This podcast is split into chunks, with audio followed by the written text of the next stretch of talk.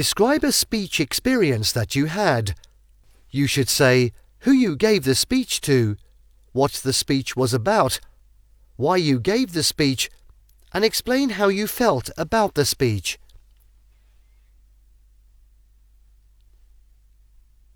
I remember giving a speech to my classmates in college last semester. It was a presentation about the impact of social media on mental health. I decided to talk about this topic because I noticed that many of my peers spent a lot of time on their phones and seemed to be struggling with anxiety and stress. I gave the speech in our classroom, and there were around 30 students in attendance.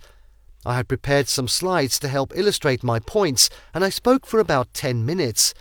I felt a bit nervous before the speech, but I had practiced a lot and felt confident in my content.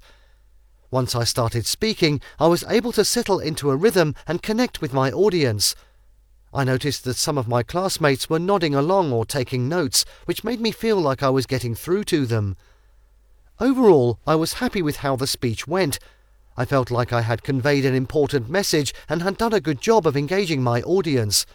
I also received positive feedback from my classmates after the speech, which was encouraging.